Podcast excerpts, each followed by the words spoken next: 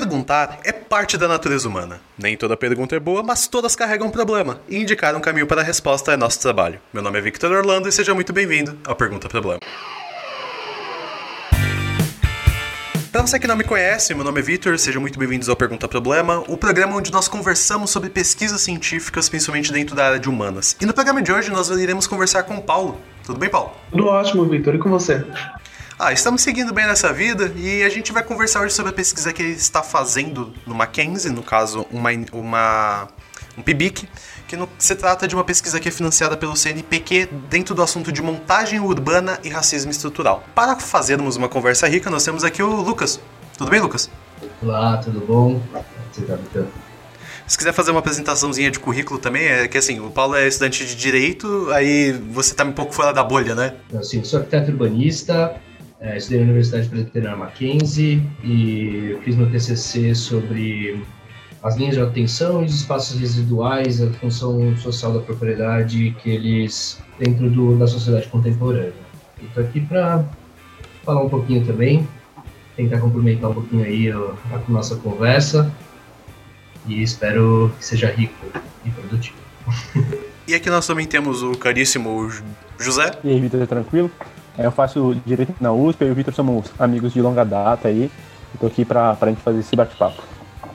E temos aqui a Catarina também. A Catarina está aqui participando do programa. Mesmo que seja assim como ouvinte, é bom falar obrigado pelo apoio moral. Oi, Vitor. Oi, pessoal. Oi, nossos ouvintes queridos.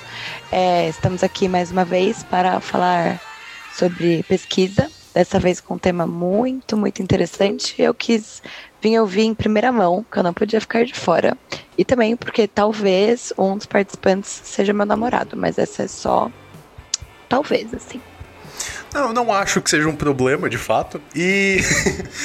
e pra, acho que pra gente começar seria interessante a gente pegar uma parte de contexto histórico. É, porque principalmente a primeira coisa que me vem em mente quando a gente tá falando de problema urbano e Brasil vem aquela questão da favela. É uma primeira coisa que assim dá aquele estralo e a primeira coisa que me vem em mente, e é uma coisa muito curiosa, porque foi um, uma história que a minha professora contou no segundo ano do ensino médio, uma professora de geografia, sobre a origem do termo favela, de onde que vinha. E para ouvinte, para ter um contexto antes da gente chegar aqui, eu acho que é uma introduçãozinha legal. A ideia é que no início do século XX, final do século XIX, início do XX, teve a Guerra dos Canudos e diversos soldados foram enviados do Rio de Janeiro para lá com a promessa de que quando eles voltassem eles teriam moradia. E lá no interior da Bahia existia um morro que chamava Morro da Favela. Favela é o nome de uma árvore, é uma árvore que ela tem espinhos bem grossos, é o tipo de árvore que não é legal você acabar tendo algum espinho dela, que ela é ácida, machuca pra caramba, experiência própria. E o que que acontece? Quando eles voltaram para o Rio de Janeiro pedindo a moradia que havia sido prometida, eles não conseguiram. E próximo do prédio dos militares havia um morro, que é o Morro da Providência. Existe até uma certa brincadeira que dizia que era não só o Morro da Providência, por conta do padroeiro que existia ali, mas também pela falta de providência de moradia que havia sido prometida. E aquele morro da Providência, ele lembrava muito ao morro da favela lá que eles tinham visualizado lá no interior da Bahia. Então a gente vê que a origem do nome já indica um grande problema social quanto à moradia. A gente vê falsas promessas e realmente problemas até mais profundos. Eu queria que você pudesse falar pra gente de início, Paulo, um pouco mais essa questão histórica, pra gente contextualizar, e aí depois o Lucas também uma visão assim de arquitetura, pra gente depois seguir para a forma como você está pretendendo abordar o seu trabalho. Perfeito, Vitor. Bom, olá novamente. Oi para todo mundo que está ouvindo a gente. É, em primeiro lugar, eu fico muito feliz com a sua abordagem. Eu fico satisfeito pelo fato de você ter abordado uma questão urbana na perspectiva da favela. Eu acho que isso é fundamental, porque muitas vezes, quando nós ouvimos falar de direito urbanístico e de urbanismo de uma forma geral, quando nós imaginamos a imagem de uma cidade, a gente imagina uma avenida paulista da vida, a gente não imagina uma favela, a gente sempre imagina os grandes cartões postais e não os problemas estruturais que acontecem nas cidades, naqueles momentos, que, naqueles lugares que não aparecem no cartão postal. E até é interessante você falar que a favela, que favos, enfim, que era uma planta que tinha muitos espinhos, é uma coisa um tanto quanto simbólica também para os problemas que nós é, identificamos na favela. É, em primeiro lugar, eu acho que é importante falar que o trabalho que eu estou desenvolvendo é uma iniciação científica, então é algo introdutório, é a minha iniciação nesses estudos e que a minha pesquisa ela tem a pretensão de abordar o direito urbanístico. Então, só para gente é, saber onde está pisando, eu estou partindo do direito urbanístico, que vai beber um pouco da água do urbanismo, da geografia, da sociologia urbana, que vai estabelecer essas interrelações. E do ponto de vista histórico, eu pretendo identificar se o direito urbanístico, enquanto constituição de um ramo do conhecimento, que é um ramo novo, se ele é, olha para os aspectos raciais e qual que é a relação desse, dos aspectos de raça e racismo e de formação do espaço urbano. Então, desse ponto de vista histórico, eu inclusive na introdução do meu, do meu projeto de pesquisa, eu trago a Carolina Maria de Jesus, que é preta, pobre, favelada, que escreve o Quarto de Despejo, que traz a sua perspectiva de cidade e que traz uma narrativa diferente daquilo que muitas pessoas trazem sobre cidade, sobre espaço, sobre a sua percepção socioespacial. Eu queria complementar uma coisa, eu acho, acho muito importante falar, né, da lógica da, da favela e dessa, dessa formação da favela em si, ela é dada através de uma, loja, uma lógica modernista, né? É uma lógica de modernização do Rio de Janeiro. Então você tem, né, no final do, do século XIX, início do século XX, uma urbanização crescente, né? Então, o que acaba acontecendo? A, a, cidade, como a gente conhece, o centro do Rio de Janeiro e como as cidades foram concebidas através das elites, como foi no Brasil, principalmente a produção de, de café, né? E, enfim, qualquer que seja a política agroexportadora, é, as elites formaram essa cidade. E o Rio de Janeiro passou por um processo de modernização muito intensa. Uma das dessas vertentes da modernização foi justamente a demolição de cortiços, porque eles não embelezavam a cidade como a, a, a proposta modernista do Rio é, tinha em premissa, né? Então, o que acabou acontecendo? Alguns cortiços próximos, um muito famoso, acho que eu não me lembro não exatamente, é, foi demolido. E muitas pessoas se juntaram aos, aos soldados do, da Guerra de Canudos e subiram esse morro de Providência para poder se juntar nesses, nesses barracos. Né? Então, também a construção da cidade ela é proveniente de um preconceito racial elitista da, do fim da, do, do século XIX com a abolição da escravidão e os negros eram sim muito é, não eram tratados como não são é, até hoje, né, é, com dignidade e, e, foram expulsos de uma vida urbana digna para poder morar num espaço num, num, espaço que não tinha nenhum tipo de dignidade, né? Então isso aí inaugura um modernismo higienista que, da perspectiva urbana, é, nunca foi, é, nunca acabou, né? No final das contas, até hoje a gente tem muitas perspectivas de um pensamento higienista muito forte eu acho muito interessante o, a abordagem que o Paulo coloca sobre a, como que a gente enxerga essa questão da montagem urbana sob uma perspectiva literária, quando a gente vai fazer uma análise histórica. Eu acho muito curioso essa questão que você levantou do Curtiço, sobre a forma como a cidade, muitas das capitais metropolitanas, elas vão se organizando e você vai tentando fazer uma montagem urbana afastando o problema, em vez de em si resolvendo e fazendo uma, uma um plano para se, organizar isso. E aí eu queria conversar um pouco com vocês e entender um pouco sobre essa montagem urbana. No, eu queria até que você falasse um pouco sobre essa questão do cortiço. E é, o Paulo, durante o projeto dele, aborda um, um, pouco da perspectiva da literatura. E a gente vê diversas, é, diversas obras tratando sobre isso. O próprio O Cortiço, do Luiz de Azevedo, que é... Se você leu Obrigado pela FUVEST odiou o livro, leia de novo. Eu juro que vale a pena. E eu queria que vocês falassem um pouco sobre esses problemas urbanos, até para dar um contexto sobre essa distinção. O que, que era um cortiço, o que, que é, é, o problema da favela, às vezes os dois são o mesmo problema. É, é muito legal quando a gente aborda a literatura e quando a gente vai construindo outros saberes junto à pesquisa científica. Inclusive, eu trago um conceito do Boaventura de Souza Santos, que se chama ecologia dos saberes, que é o fato de que o conhecimento ele se constrói não apenas por, ciência, mas é pela ciência, é pela filosofia, é pelos saberes de alguém, é pela literatura. Então, que todas, todos os saberes eles podem ser é, agregados de forma a construir algum conhecimento.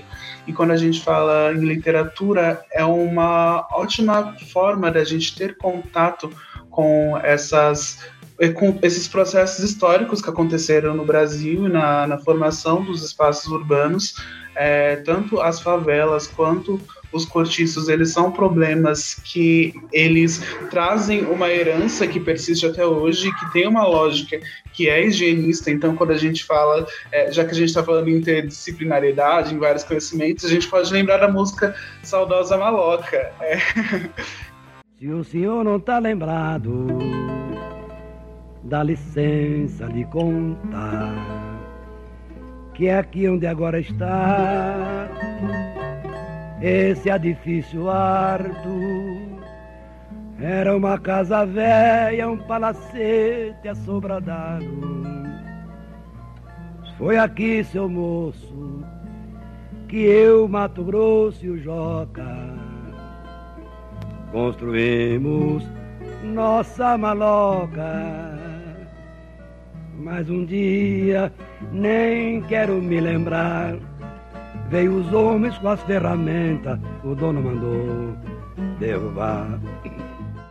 Que é aquela demolição, que é o braço do Estado de forma violenta, ele simplesmente uh, extinguir o direito de alguém, o direito à moradia, ou debaixo de alguma justificativa é, de modernização da cidade, de embelezamento, de tornar algo mais é, propício para o mercado, enfim, seja lá qual for é, a justificativa que o Estado apresentar, é, o que está por trás sempre é uma forma de imiscuir, de extinguir, de mitigar direitos das pessoas que estão mais vulneráveis.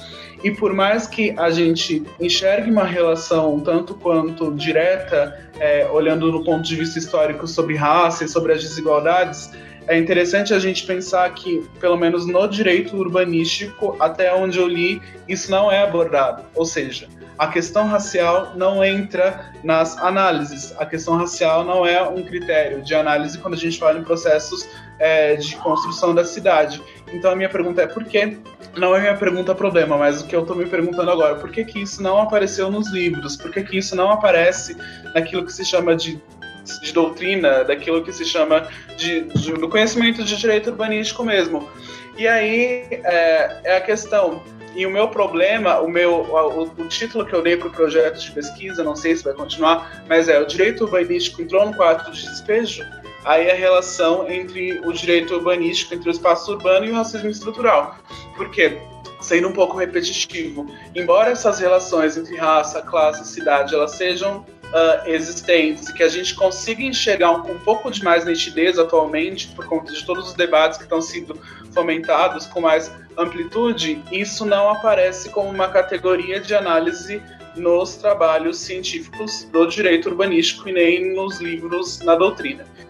Eu, Paulo, concordo plenamente com você. É muito difícil você ver alguma coisa que fale realmente de, é, especificamente no, em termos de, de lei do, da, da, discriminação racial, mas você também tem um contexto histórico que contribui para isso. Né? Você tem uma história muito recente que determina direitos para a cidade, direitos para o cidadão, e uma construção muito longa, de mais de 100 anos, de, de você não tocar no assunto do, do, do negro na, na sociedade, na pobreza. Então, hoje em dia, na minha perspectiva, a, a, o, racismo ele fica um pouco, é, não que eu concorde, né, mas fica um pouco em segundo plano em, em comparação com a pobreza. Mas também é uma coisa muito difícil de separar, porque você tem uma construção de cidade excludente, e essa construção de cidade excludente, a partir do higienismo, a partir da, de, uma, de um Estado patrimonialista que basicamente pega essa, essa, as elites e supervaloriza e exclui completamente os pobres,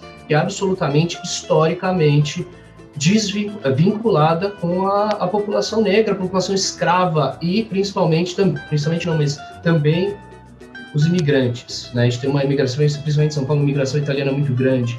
E essa massa de pobre, pobreza sofre um preconceito e a gente acaba tendo um, praticamente um, um apartheid social na era contemporânea. É uma coisa bizarra. Né? E é muito interessante pensar nisso, nesse, essa espécie de apartheid social, porque a gente vê lugares sociais distintos. Então, lugares sociais onde pessoas brancas estão e lugares sociais onde pessoas negras estão. Lugares de poder, lugares de subalternidade, lugares de acesso a direitos, à saúde, à educação.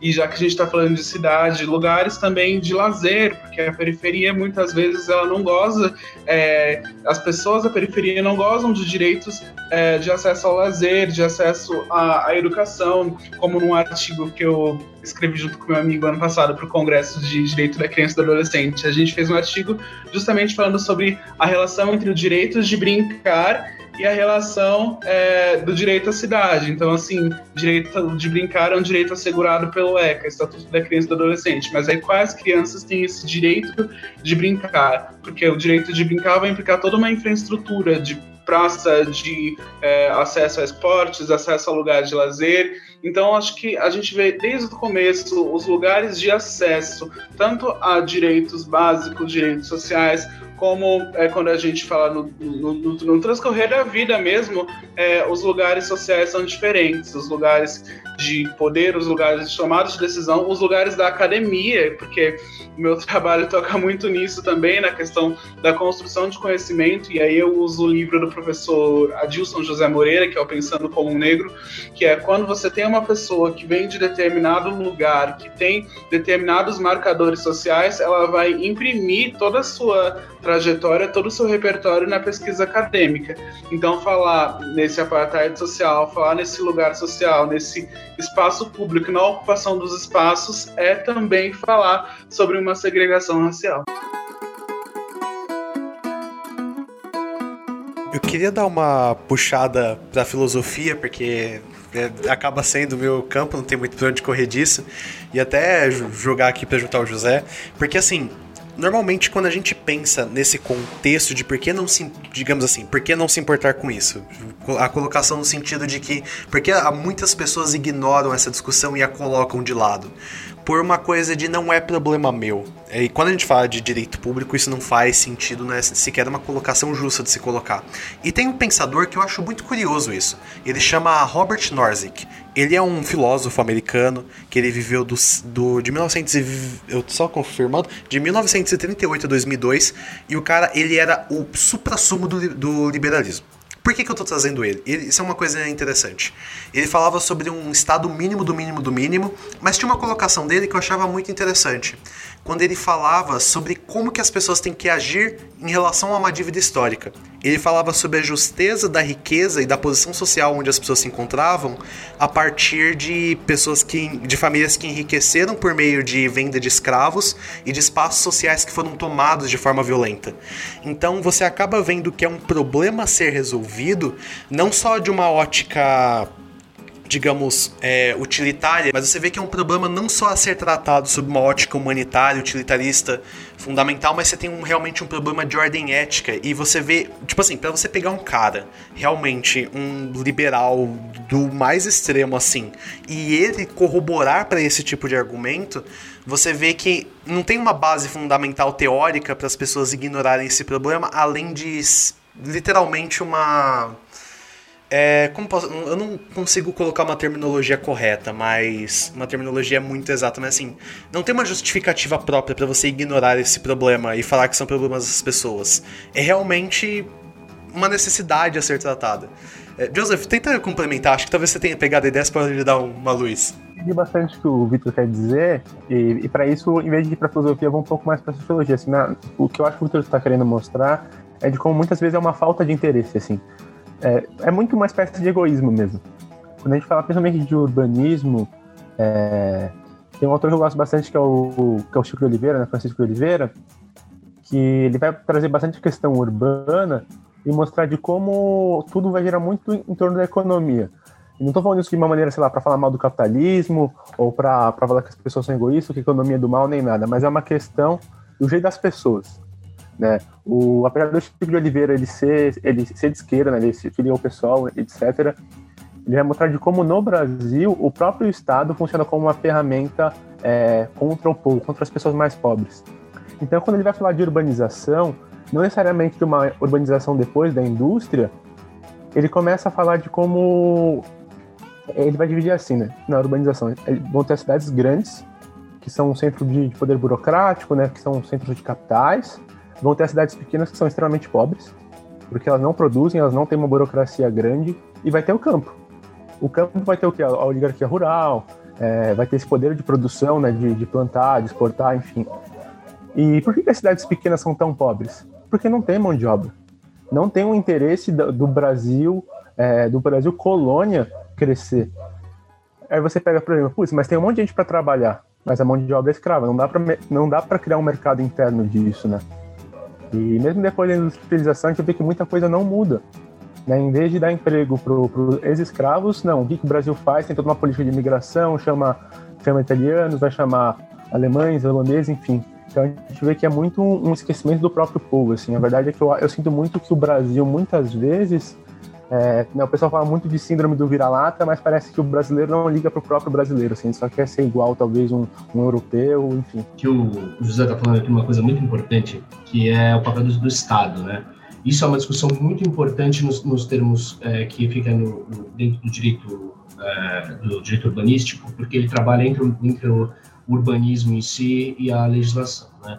Então, assim, o, o Estado ele tem o papel de ponderar os interesses do mercado, assim como ele também tem o, o papel de ponderar entre os interesses do mercado e da sociedade, esses dois, né? Mas no Brasil colônia, no Brasil agroexportador, isso se confunde, porque a produção, essa produção de, de, de é, sei lá, coisas para poder exportar, né, faz com que você tenha uma estrutura social onde as pessoas que produzem são as elites, essas elites vão, vão formar a cidade. Então a gente tem até hoje uma, uma lógica elitista de entender a construção da cidade. Então isso se perpetuou durante muito tempo em vários atrasos, é, ditaduras, problemas sociais complexos que a gente enfrentou até 1988, que é onde a gente teve o mais próximo de uma democracia real, né?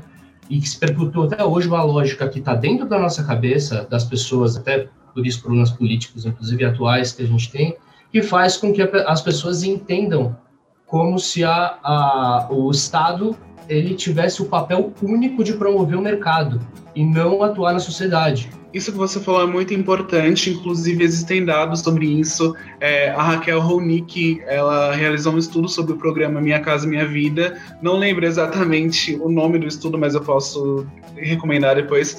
Mas Raquel Ronick, referência no urbanismo nacional, internacional, e ela constatou uh, alguns problemas identificados no Minha Casa Minha Vida, que é um programa consagrado, que é um programa que as pessoas que se preocupam mais com redução de desigualdades, elas celebram, elas falam que foi um bom programa e etc.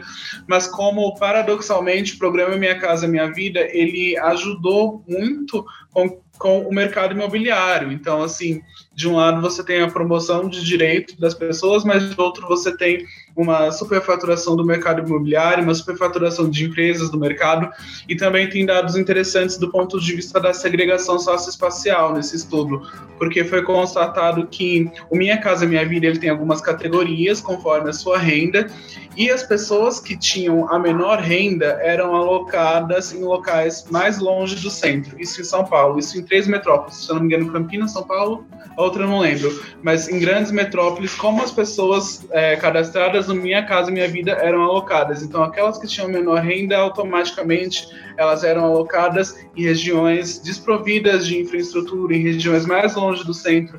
Então, toda essa segregação, ela ainda continua com seus reflexos e a gente consegue ver o poder do mercado e o poder das elites, inclusive em projetos que são sociais, em projetos promovidos pelo Estado que têm a pretensão de combater a desigualdade, de promover a moradia e os direitos sociais. É que aqui entra até uma coisa que é muito bizarra, é uma das coisas que eu acho muito estranhas que a gente tem aqui na formação urbana, pelo menos a paulistana, que é a que eu consigo falar com algum mínimo de propriedade, onde você tem a massa periférica trabalhando no centro, e aí ela mora na periferia pelo menos do que eu conheço de alguns outros estados, de alguns outros países, você vê uma formação ao contrário. Normalmente, a periferia, você acaba tendo um encontro aquelas casas maiores, aqueles espaços urbanos mais calmos. Óbvio que isso não é regra geral, mas faz mais sentido esse tipo de organização e a gente acaba vendo isso, se o Lucas até puder me corrigir, mas você vê que para você ter construções mais acessíveis dentro do centro, acaba sendo até um impedimento de regulação estatal por conta do valor para você conseguir fazer as construções. Então apenas os mais ricos conseguem construir nos centros urbanos, quando na verdade quem mais precisa estar presente ali acabam sendo os trabalhadores de uma renda mais baixa. Então a gente acaba tendo um problema muito bizarro, né? É, a gente tem um problema muito complicado que é o valor da terra, né? Então assim, a gente tem o Estatuto da Cidade que, graças a muitos pesquisadores, né, é, conseguiu ser, ser aprovado e colocado em prática em 2001, que garante alguns direitos é, da cidade para poder amenizar esse mercado imobiliário agressivo. Você tem, assim, imóveis que na zona rural chegam a custar mil vezes mais barato do que imóveis em zona central, e é mil vezes mesmo, assim, entendeu? Então, assim, é muito, é muito complicado esse, esse arrendamento da terra, mas isso vem de uma lógica elitista que construiu a cidade para rico, entendeu? Quem era rico tinha dinheiro, construiu a cidade. O pobre é o ex-escravo no Brasil, entendeu? E o negro, né? Porque, afinal, o ex-escravo era negro, né? E, é, de qualquer maneira, isso cria uma organização espacial desigual, né? Você tem a terra custando muito mais cara no centro e você exprime a sociedade, especialmente na cidade de São Paulo, para a periferia. Mas o que acontece? Por que, a Terra vale tanto? Porque ela tem infraestrutura. A infraestrutura foi concebida na cidade do rico, na zona central, principalmente. Né? Então você tem infraestrutura nessa parte. A parte que não tem infraestrutura é mais barata, o pobre é obrigado a morar na, na, na periferia. O mesmo acontece no Rio de Janeiro, só que em áreas de preservação ambiental, que na época nem devia ser determinado dessa maneira, então eles sobem as escarpas dos morros e moram sob condições que são indignas. Né? Então você tem essa desigualdade social, esse apartheid social muito claro, até no, na estrutura formal da cidade. Né? Na borda você tem pobre, no centro você tem rico. E você tem, inclusive, tem um dado aqui, vou até pegar esse dado aqui, que ele é, ele é bem complexo. Né? Os distritos com menos é, negros em São Paulo, né, segundo uma pesquisa, a pesquisa do Mapa de Desigualdade da, de São Paulo de 2012, tá? É, são Moema, Alto de Pinheiros, Itaim Bibi, Jardim Paulista, Vila Mariana, Santo Amaro, Consolação Lápis, Saúde. Acho que já não precisamos falar mais nada, mas ainda assim eu levantei um outro dado aqui que é bem importante, que é o preço do metro quadrado do imóvel nesses lugares, tá? Então, assim, é, em Moema, e Alto de Pinheiros e Itaim Bibi, ele fica por volta de 16 mil reais o metro quadrado. Tá? Agora, quando a gente está falando é, da, de Jardim Ângela, Grajaú, Parelheiros, Lajeado, Cidade Tiradentes, Itaim Paulista, Jardim Ângela, Capão Redondo, Pedreiro Guimarães, a gente tem é, são, os, são os, os, distritos com mais negros, tá? Só para vocês entenderem a comparação, a média é em Moema e os, os primeiros com menos negros, a média de 9% de negros. Já é, nos, nesses distritos com mais negros, a média é de 55,5% de negros. Tá? E aí, é, o valor de, da, do metro quadrado da, da terra nesses, né, nos distritos com mais negros é de 2.189. Então a gente tem uma, um salto aí de 14 mil reais entre os dois. Isso para poder comprovar que os negros moram majoritariamente na, na cidade de São Paulo em distritos mais pobres e mais afastados do centro. Tá? Isso fora também a questão daquela taxa da prefeitura para quando você vai fazer. É que eu esqueci o nome, o nome me escapou. Meu pai é engenheiro, ele deve estar tá ouvindo, deve estar tá muito decepcionado, mas quando você tem uma construção de um andar para você construir o próximo, para você ter um aproveitamento maior do seu terreno, a taxa da prefeitura, de acordo com a sua localidade, ela explode dependendo do lugar. E eu até quero deixar aqui um convite para se alguém estiver ouvindo aqui, estiver fazendo alguma pesquisa sobre construções urbanas, organização urbana ou rural de outros estados, seria um prazer receber aqui no programa, até para a gente ter uma conversa com uma é, uma riqueza uma riqueza É, putz, escapou a palavra agora. É uma riqueza regional maior. E eu acho muito interessante até pra gente ter um comparativo. Eu queria muito saber como que é lá, sei lá, no Ceará, ou talvez na Bahia, no Amazonas, como que é a questão urbana por lá. Por lá. Eu acho que seria um programa muito interessante. E até que eu queria levantar uma bola pro Paulo no sentido do. A gente pegou todo esse contexto histórico que a gente vê nos dados atuais, como o Lucas levantou sobre essa divisão urbana relacionada com etnia, e isso acaba desembocando naquele conceito do Silvio, que ele fala sobre racismo estrutural, que é uma das bases do seu trabalho. E aqui eu vou jogar aquele um dos maiores problemas pros teóricos. Conceitue racismo estrutural, por favor, Paulo. Nossa, que desafio conceituar racismo estrutural. Bom, uh, o livro do professor Silvio Almeida é muito importante, inclusive tive o privilégio de ter aula com ele na Mackenzie. ele traz é, o racismo numa perspectiva teórica, e é muito importante que isso seja dito, porque conversando um pouco com o que é, o Lucas trouxe sobre os dados da Rede Nossa São Paulo, que inclusive foram dados que eles foram inclusos no meu projeto de pesquisa, é, a gente vê nesses momentos a importância de levantar dados que façam esse recorte de raça, que façam recorte de gênero, que façam recorte de classe. Então, se não houvesse a produção desses dados, a gente não saberia ou não teria como ter esse atestado de uma pesquisa científica séria, é, trazendo esse conhecimento e trazendo essa validação. E, nesse sentido, o racismo ele é um tema que as pessoas simplesmente falam, acham que é algo que a gente pode conceituar, que a gente pode debater e conversar sem estudar.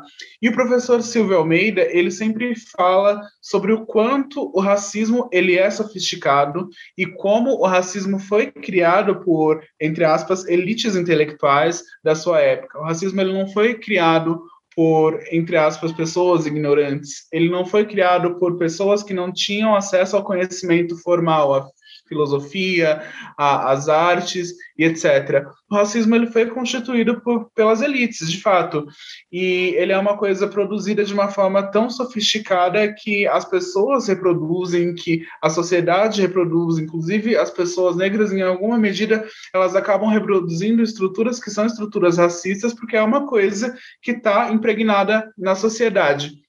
E aí, quando a gente fala de racismo estrutural, a gente não está restringindo o racismo a uma ofensa, a uma injúria, a um ataque à aparência de alguém. A gente não está falando apenas sobre isso a gente não está falando sobre representatividade, essa palavra que está virando moda agora, que também está sendo apropriada pelo mercado, mas a gente está falando de algo muito maior, a gente está falando sobre um processo político, social e econômico. Então, uma das, quando o, o Silvio chega no livro dele, na definição, acho que principal é isso, um processo, e é um processo histórico, social e econômico que tem várias facetas, inclusive o Silvio, quando ele fala disso, ele costuma falar um pouco sobre uh, tributações, sobre como mulheres negras são as pessoas mais é, que recebem a maior carga tributária. Não vou entrar nisso porque não, não sou é, tributarista, mas é, o, o ponto é, o professor Silvio é, faz uma proposta de que é, vários conhecimentos precisam ser é, invocados quando a gente fala de racismo. A gente tem que falar de política, a gente tem que falar de economia, a gente tem que falar de história, porque o racismo é uma coisa que está na estrutura, e essa estrutura vai ser reproduzida nas instituições privadas, nas empresas, na academia, vai ser é, reproduzida nos espaços públicos. Então, é, quando a gente olha para o Poder Judiciário, a gente vê quem é o público de magistrados do Brasil, majoritários, que são homens, que são homens brancos, é, de classe média alta. Então, o racismo ele vai compreender toda, toda essa série de estruturas que tem uma relação direta com classe, que tem uma relação direta de uma, com uma série de discriminações e que, portanto, ele é complexo.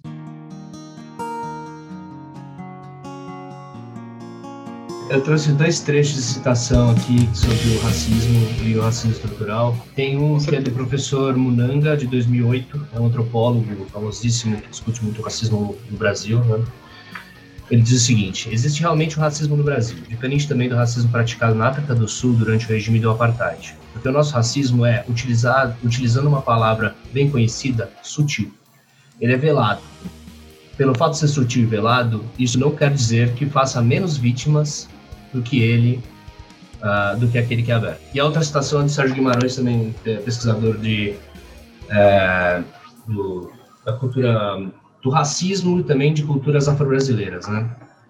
É, de 1999. Ele diz o seguinte: o racismo brasileiro está umbilicalmente ligado a uma estrutura estamental, que o naturaliza, e não a estrutura de classes, como se pensava. Na verdade, também as desigualdades de classes se legitimam através da ordem estamental. O combate ao racismo, portanto, começa pelo combate à insocialização das desigualdades de direitos individuais. A ordem hierárquica, seja estamental, seja racial, sobre a qual se fundou a sociedade escravocrata do Brasil, não foi inteiramente rompida. O que eu acho que eles querem dizer com isso é que ele é sutil justamente porque a gente tem um Estado que ele é colocado em hierarquias quase que feudais, né? A gente tem os ricos que se mantêm ricos os pobres que cada vez mais estão pobres, e isso hoje em dia é enrustido e escondido. A cidade não para, a cidade só cresce, de cima sobe, de baixo desce. É, eu acho que é muito importante a primeira citação sobre o fato do racismo no Brasil ser sutil. Eu acho que isso tem um certo, um certo não, tem bastante fundamento quando a gente olha para como teoricamente o racismo ele foi é, ele foi sendo construído ao longo do século XX, porque o Brasil ele adotou uma ideia de democracia racial e falando de democracia racial, grandes teóricos das, teóricos das ciências sociais, eles desenham um Brasil que é aquele Brasil que tem, ah, tem o índio, tem o, em pessoa indígena, né? mas o índio, o, o, branco e o negro. Então a gente vive uma miscigenação, como a gente se misturou bastante, a gente é um só povo, a gente tem uma democracia racial. Isso foi muito reproduzido ao longo do século XX é, e continua sendo reproduzido atualmente quando a gente vê declarações, por exemplo, como a do vice-presidente da República, tipo, ah, no Brasil não existe racismo ah, no Brasil todo mundo tem sangue negro. Ah, no Brasil a gente é miscigenado, a gente é misturado. Não existe essa diferença entre negros e brancos. Então essa ideia ela teve e tem muita força é, e ela faz com que a gente ignore o fato de que o racismo ele está operando, por mais que a gente está dizendo que ele não existe, que somos todos iguais, porque sempre quando tem qualquer tipo de iniciativa de redução de desigualdade, de ação afirmativa, o que as pessoas é, tendem a dizer é: ah, nós somos todos iguais, ah, vocês estão criando diferenças, não sei o quê, racistas são vocês mesmos, a gente é igual, não sei o quê. Então é uma falsa igualdade, é uma falsa democracia racial, é uma negação de um problema que apenas uh, ele, ele vem e realimenta essa estrutura. Então, se a gente for falar do setor privado, por exemplo, sobre uma iniciativa, quando a gente fala uh, do caso da Magalu, que colocou aquele programa de trainee exclusivo para pessoas negras, é uma ação afirmativa no setor privado. E aí o que muitas pessoas dizem, é, disseram na época, é, ah, mas e se fosse o contrário? E aí você pega e pensa, ué, mas já é o contrário. o contrário já é assim historicamente. As, as vagas em grandes empregas, empresas, os maiores cargos, eles são destinados para pessoas brancas e de classe média alta. Isso só não é expresso, mas essa é a realidade.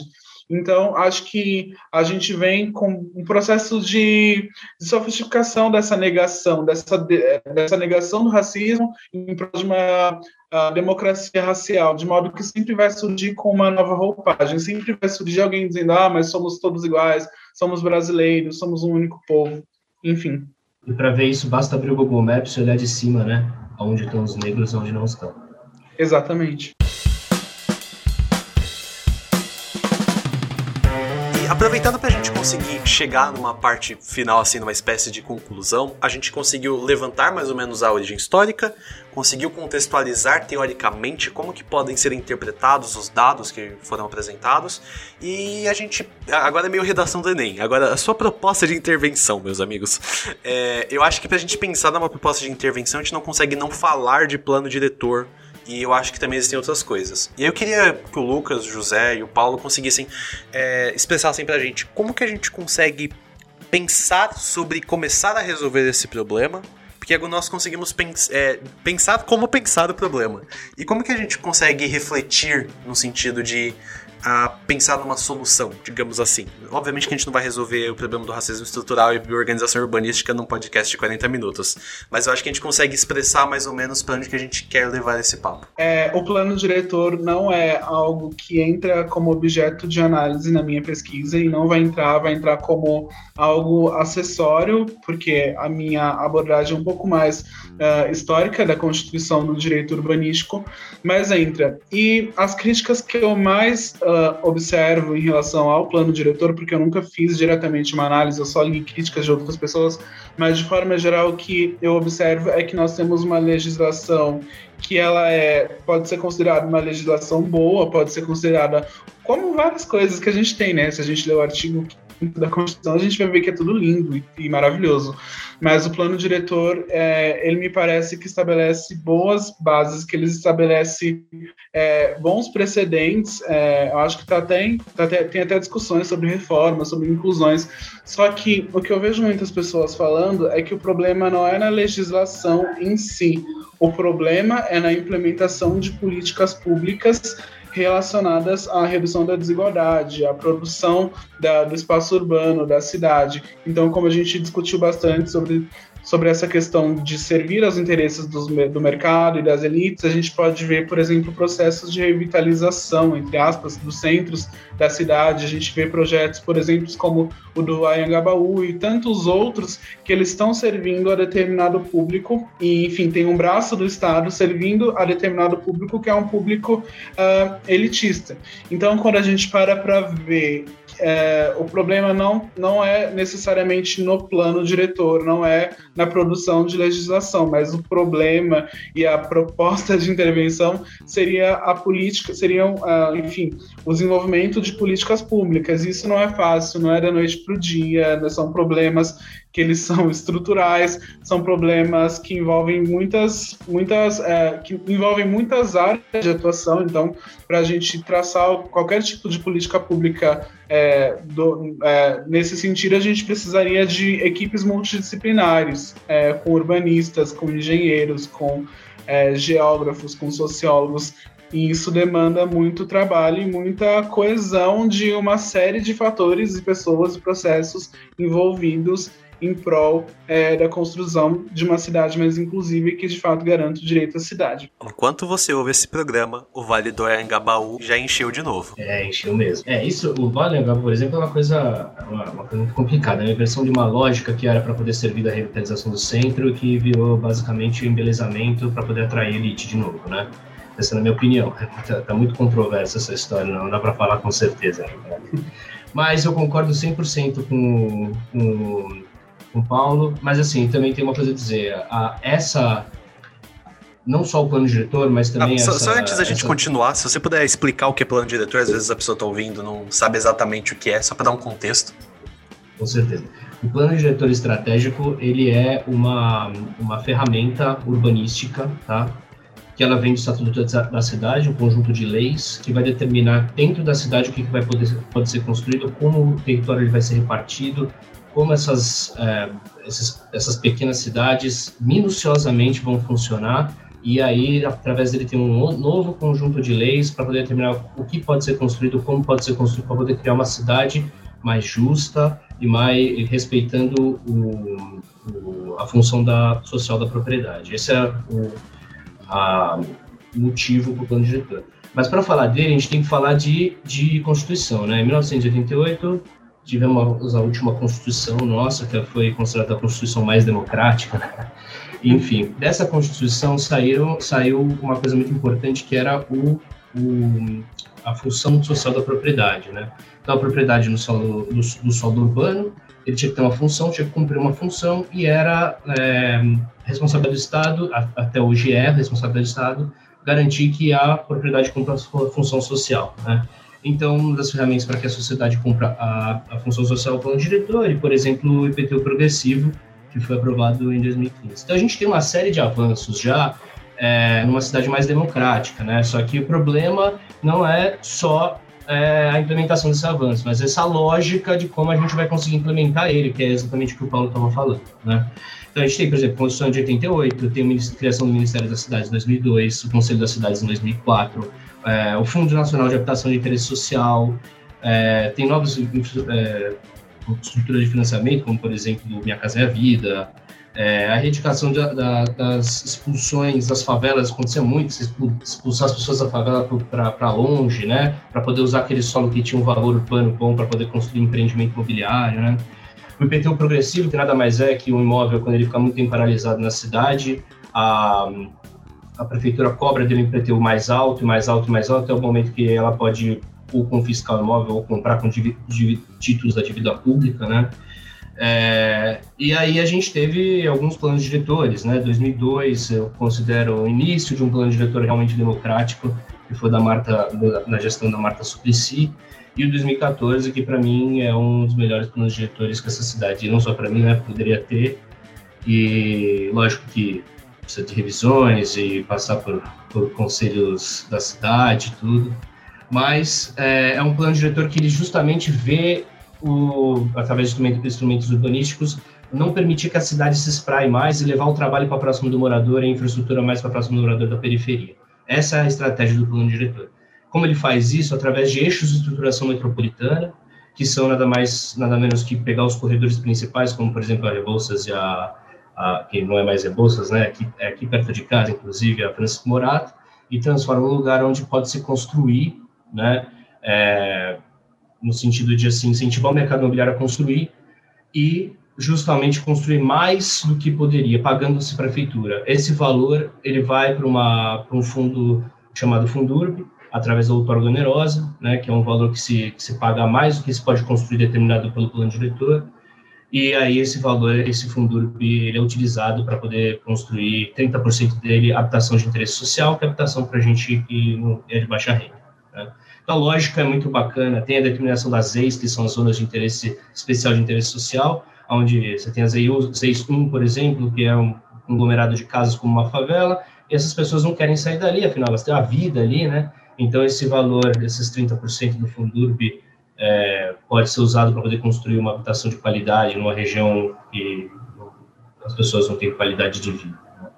Mas, assim, é ingênuo acreditar que essas, essas, essas ferramentas por si só vão resolver o problema da cidade. Né? A gente precisa também ter uma mudança de mentalidade, porque afinal de contas o próprio prefeito, não vou nem falar dos atuais, né? mas o, os mais recentes, né? mas troca-se o prefeito e as, essas coisas acabam não acontecendo. Né? A gestão atual, por exemplo, não foi construída, nem na passada, não foi construído nenhum tipo de ZEIS, né? de, de habitação de direito social em ZEIS enquanto você pode ter um mecanismo, mas a, a, o poder público precisa realmente colaborar para um estado de bem-estar social, né? senão não vai ter, não vai ter muita, muita evolução no final das contas. Né? E tem uma, uma, coisa, uma frase importante que eu achei aqui que eu queria falar também, que é direitos sem instrumentos são direitos inexistentes. Instrumentos sem sujeitos sociais são folhas ao vento, né? Então você pode ter os direitos, mas você precisa de instrumentos políticos instrumentos de ação pública, e você precisa ter uma mentalidade que realmente visa uma sociedade mais democrática, senão você nunca vai ter isso. Bom, se o Lucas não vai falar dos prefeitos, eu vou falar. Né? Inclusive, hoje, no dia 2 de fevereiro, o dia que o episódio está sendo gravado, saiu uma notícia da, da prefeitura instalando algumas pedras sobre os viadutos na zona leste de São Paulo.